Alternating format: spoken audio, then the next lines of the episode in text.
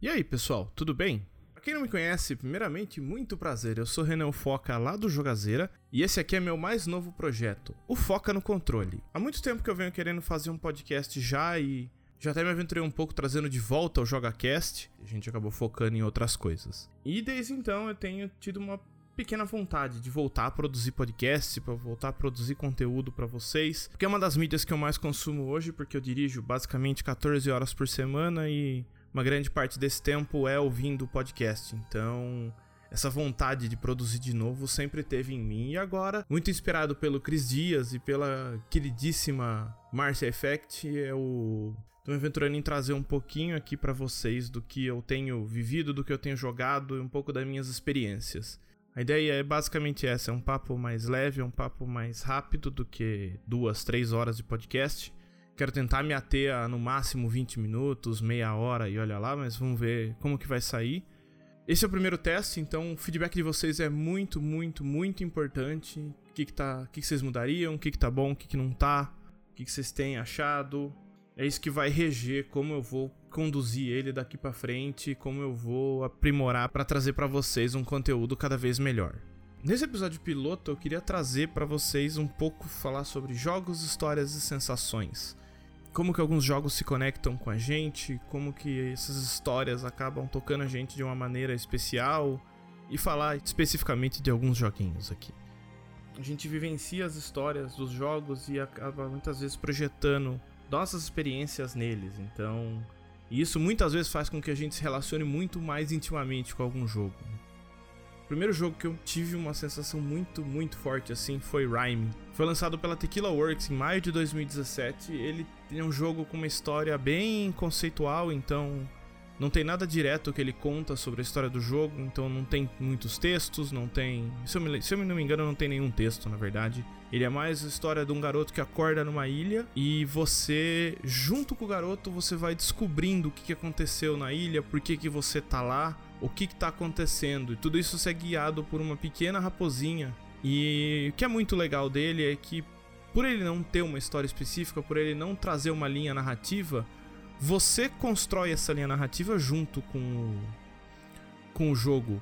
E nessa jornada de descobrimento do, do menininho Enu, você vai entendendo e descobrindo a ilha junto com ele. Então você vai montando a narrativa na sua cabeça do jeito que você quer. Até que mais ou menos na metade pro final do jogo, algumas coisas começam a ficar muito mais claras e você realmente descobre o que, que aconteceu ali. Descobre não, na verdade, você pode embasar mais sua teoria de por que, que as coisas estão acontecendo do jeito que estão acontecendo na ilha ali. Então, uma das coisas. Aí, um pequeno spoiler, mas o jogo já é um pouquinho antigo. Não, não vou dar spoiler, não. Então, uma das teorias ele pode estar relacionado com coisas que aconteceram com o garoto, porque Acho que a primeira cutscene que você vê é de um barco naufragando. Aparentemente você estava com seu pai dentro desse barco e depois que ele naufraga você acorda nessa ilha. Só que isso pode ser interpretado de duas ou três maneiras diferentes, dependendo de como você jogar o jogo. Então, quem jogou o jogo, me manda uma mensagem aí que eu acho que a gente pode conversar um pouquinho. Eu não queria especificamente dar um spoiler da história, porque eu achei muito interessante. No final do jogo eu tava extremamente tocado pela história e na narrativa que eu construí na minha cabeça, ela é uma história muito intensa que você sente bem pro final do jogo. O legal do Rhyme é que ele tem um sistema de gameplay, é basicamente ele é uma plataforma com vários puzzles e ele tem um esquema de cores que te indica o gameplay. Tudo que é em tom de Jade, ele pode ser ativado ou modificado com a voz do garoto. Então, ela também é um dos outros elementos ativos que você tem no jogo. Você pode fazer as plataformas aparecer, quebrar vaso ou aumentar uns, uns foguinhos que tem no jogo. E os tons de dourado são coisas que você pode mexer, então você pode pegar, arrastar, empurrar e coisas desse tipo. E o vermelho é a progressão da história, como que eu falei agora de pouco. É outro detalhe que eu gosto muito, muito, que ajudou a relacionar com o Rhyme é a trilha sonora. Ela é uma trilha muito tranquila, ela é praticamente incidental com o jogo, então você nem sente ela enquanto você joga mas depois se você parar para ouvir são músicas muito bonitas e ajudam a, a setar bastante o clima do jogo enquanto você joga ele.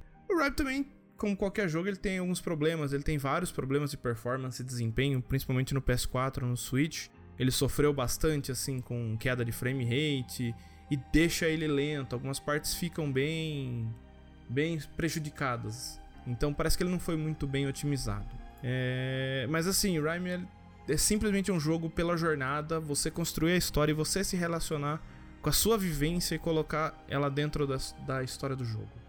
Eu acho que esse é o básico do, do Rime. Um outro jogo que ele vai nessa mesma linha do Rime é Bound. Bound ele é um jogo da Plastic. Ele também é um adventure com puzzle. E diferente do Rime, ele é muito mais abstrato. Então você não tem nada especificamente concreto ou específico, alguma forma. Então ele é muito com formas jogadas, muitos polígonos. E também, todos a, toda a história dele, você que vai dar a sua interpretação com a sua vivência, como você sente ela. É diferente de como eu sinto, de como alguma outra pessoa que vai jogar vai sentir, vai entender a história do jogo. Eu acho que Bound também ele é muito bonito, ele também é um jogo muito pela jornada e sobre como você vai se relacionar com ele. Ele traz alguns temas, ele mostra um possível abordagem de abandono, ele traz uma personagem com traumas, ele mostra. Ele sugere algumas coisas, mas assim, também não deixa nada claro de como você vai seguir o jogo. Mas ele é muito, muito bonito, ele tem, tipo, formas, ele tem os movimentos, sua personagem dança. Conforme você vai andando, você pode dançar para desviar dos monstros, você pode. Dos monstros não. Você pode dançar para desviar dos perigos do cenário para poder interagir também com o cenário e trazer mais vida para aquele mundo. Então, você vai andando, você vai simplesmente andando, dançando e aproveitando o movimento. E nesses pequenos momentos de história você constrói a narrativa como você se relaciona com o jogo. Eu acho que Bound é o mais único desses jogos que eu, desses quatro jogos que eu quero trazer nesse primeiro episódio para vocês. Acho que ele é o mais pode causar um pouco de divisão de opiniões por talvez por ser abstrato demais, mas Ainda assim, ele é um jogo muito, muito bonito. Acho que vale a pena conferir numa promoção em algum momento que você pegue ele. É... Na verdade, são cinco jogos. Eu vou falar de cinco jogos aqui, se der tempo. Então. O próximo jogo é um que saiu no, come... no final do ano passado pela Nomada Studio e publicado pela Devolver, que é. que é Gris. Gris ele traz já uma história um pouco mais direta, mas ainda assim você pode projetar muito das suas experiências e ver como a personagem lida com cada momento da história. É, basicamente você controla a Gris, que é a personagem, e ela tem uma voz muito bonita e ela perde essa voz logo no começo do jogo. E através e logo que ela perde essa voz, parece que o mundo fica cinza, então ela perde a razão da existência dela. E junto com ela você vai enfrentar essa jornada que você passa pelos cinco estágios do luto, descrito pela psicóloga Elizabeth Kubler-Ross, que é negação, raiva, negociação, depressão e aceitação. Cada capítulo do jogo ele é representado por um desses sentimentos, então e no final do capítulo você traz de volta uma cor, cor essa que representa um pouco do próximo capítulo. Então, a hora que você perde sua voz, seu mundo inteiro fica cinza. Ele perde todas as cores, que é a negação dela em aceitar o que, que aconteceu. A primeira cor que você libera é o vermelho, que representa a raiva. E com essa raiva você consegue. E, com, e nesse momento de raiva você começa a despertar novas habilidades e entender outras capacidades suas que você não tinha antes. E assim você vai seguindo, liberando outras cores, o verde, o azul e no final, último capítulo, aceitação, você traz todas as cores de volta para o mundo. É um momento onde ela entende que não tem nada que ela pode fazer para passar por esse momento. E eu acho que eventualmente todos nós já passamos por algo assim. E a gente acaba também, como eu falei nos outros jogos, projetando um pouco das nossas experiências dentro desse jogo, o que o que deixa eles muito mais intensos. Apesar de todos esses jogos que eu tô falando terem uma jogabilidade simples, não serem mecanicamente difíceis, não serem mecanicamente desafiadores ou complicados, eu acho que ele se conecta com a gente de outro jeito. Ele se conecta com a gente trazendo esse link com as nossas experiências, trazendo um pouco do que você viveu como pessoa dentro do jogo e como você faz com que cada jornada seja única. Então, do mesmo jeito que nos outros jogos a história não é muito concreta e aqui ela é um pouquinho mais, mas mesmo assim, você pode usar um pouco da sua experiência para mostrar como que a personagem está passando por aquilo e como que você vai ajudar ela a passar por aquilo do mesmo jeito que você enfrentou nos seus momentos de nos seus momentos mais difíceis. Gris é extremamente bonito também, ele é uma puta de uma obra de arte. Todos os cenários são desenhados à mão, então ele é ele é algo para você poder parar e apreciar, assim. Além de ter esse link emocional, ele tem um visual, um aspecto visual muito intenso e muito forte. O quarto jogo que eu quero falar é um bem recente, que é Sayonara Wild Hearts, que ele é descrito basicamente como um álbum pop em forma de videogame. Então, o jogo tem quase tem um pouquinho menos de duas horas de duração e ele traz também uma história de uma garota passando provavelmente por um término de relacionamento ou algo que deixou o coração dela partido. Então, esse jogo é muito metafórico, então você é uma viagem totalmente psicodélica, muito puxado com uma trilha sonora meio synthwave, meio dream pop. Então, ele é bem diferente de todos os outros, ele não tem um ritmo tão calmo quanto Bound, não tem um ritmo tão calmo e melancólico quanto Grease. Ele é um jogo muito mais ativo, então ele é muita batida, ele é muita velocidade. E nesse jogo não é plataforma, você simplesmente é um jogo on rails que você tem coletáveis para você fazer durante o cenário. Então esse acho que é o jogo mais assim, é sobre a jornada do que sobre chegar lá ou sobre as mecânicas. Então esse jogo é muito sobre aproveitar a trilha sonora, você aproveitar o cenário e usar um pouquinho da mecânica de arcade dele, de coletáveis e você ter sua pontuaçãozinha para chegar no final. Eu acho que é muito disso o Sayonara Wild Hearts. E logo que você termina, você libera um modo novo nele que chama Album Arcade, que você pode jogar todas as músicas sem interrupção. E eu, particularmente, acho que essa é a maneira correta de jogar, porque em uma hora você consegue terminar o jogo. E o fato de você terminar uma fase para outra, ele quebra muito da imersão do jogo. Você chegar no final para voltar pro menu, para voltar para outra fase, quebra muito da imersão do jogo. Então acho que esse, depois que você libera esse modo, você vê a experiência real de Sayonara Wild Hearts. Eu acho que esse é um jogo também que ele é muito interessante também. Como ela enfrenta todos os perigos e todos os adversários dessa jornada. O final é extremamente bonitinho e inesperado, ele mostra realmente o que vai fazer diferença nessas jornadas e como você enfrenta tudo isso. Também sem, sem querer entrar em spoilers, mas vale muito a pena você jogar até o final e, e ver a última cena. A última cena eu acho que vale pelo jogo inteiro. E o último jogo, esse sim, ele tem uma história extremamente direta, mas ele tem uma relação extremamente pessoal comigo e me tocou muito por conta das vivências e dos temas que ele aborda, que eu acho que relaciona muito com a minha vida. Que é Concrete Genie. Ele saiu agora no dia 8 de outubro, exclusivo para PS4. Ele é desenvolvido por uma empresa que chama Pixel Opus, que é a mesma empresa que fez Entwined. Se você não lembra de Entwined, é aquele jogo dos dois passarinhos que vão andando, um, acho que é verde água e um amarelo.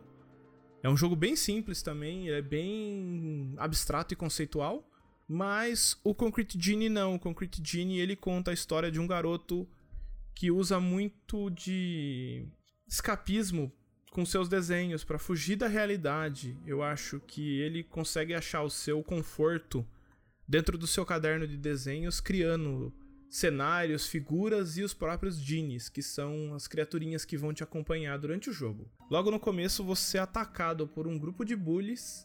Essas crianças aparentemente elas estão ali só para encher o seu saco e suas folhas são espalhadas por todo o distrito. E sua ordem expressa é não ir pro farol, e é principalmente aonde as crianças acabam te trancando no carrinho do farol e você vai parar lá. Lá no farol você encontra a sua página da mais recente criação, que é a Luna, que é o primeiro Genie que você vê, e ela, com uma tinta mágica, ela simplesmente ganha vida. E ela que vai ser seu companheiro nessa jornada para te ajudar a liberar a escuridão do distrito de Denska.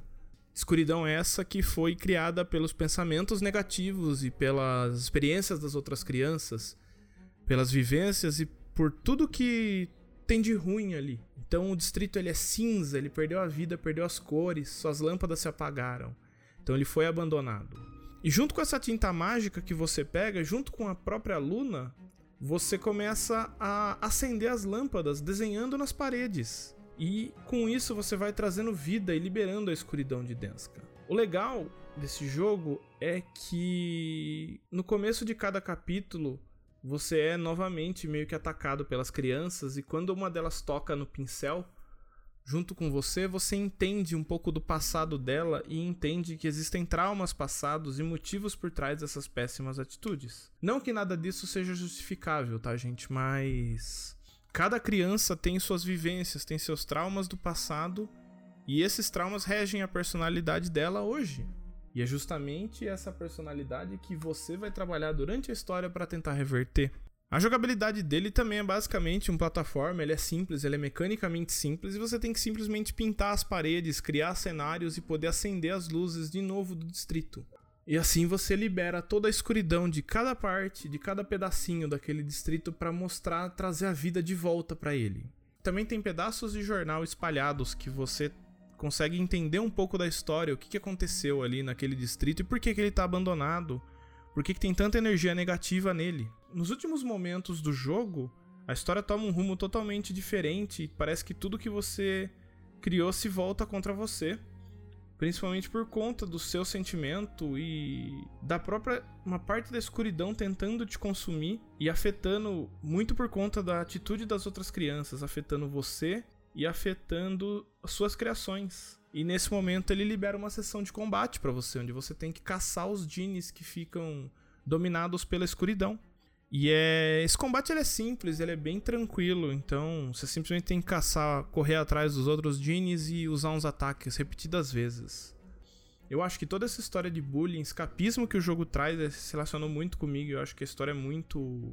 um tema muito moderno e atual para que todo mundo acaba viveu em algum momento, seja pelo lado das crianças, seja pelo lado do garoto Ash. É uma história muito legal, muito interessante e o desfecho que ele traz para ela também é muito bom. É... O jogo tem mais ou menos 4 a 5 horas e acho que você consegue em umas 7 horas conseguir completar tudo. Então, depois que você termina o jogo, ele libera um modo onde você consegue buscar todos os coletáveis, tudo que você deixou ali, só que o distrito tá vivo, o distrito tá com luz e as crianças agora têm uma atitude totalmente diferente e renovada. E é basicamente isso. Eu queria trazer um pouco esses quatro jogos, esses cinco jogos que eu falei. Quatro deles têm uma história menos direta, mas você consegue projetar todas as suas experiências que você viveu e construir junto uma narrativa. Então é assim, o que eu construí de história com certeza é diferente do que você vai construir e do que todas as outras pessoas vão viver. Então, isso que torna esses jogos únicos e interessantes. Como os sentimentos que você projeta em cada história se relacionam com a sua vida.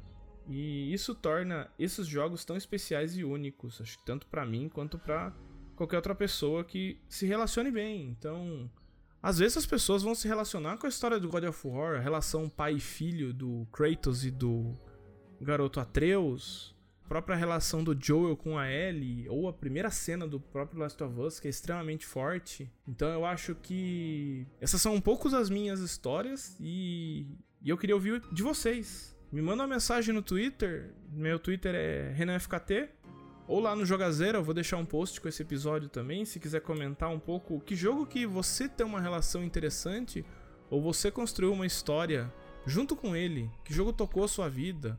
Eu acho que é isso muito obrigado. Acho que vocês. Se você chegou até aqui, muito obrigado. E se você não chegou também, muito obrigado por ter ouvido até onde você ouviu, apesar de que você não vai ouvir esse pedaço. Extremamente importante vocês me falarem o que vocês acharam, porque é isso que vai reger o conteúdo e como que eu vou seguir ele daqui para frente. Isso aí, muito obrigado e até a próxima, meus queridos.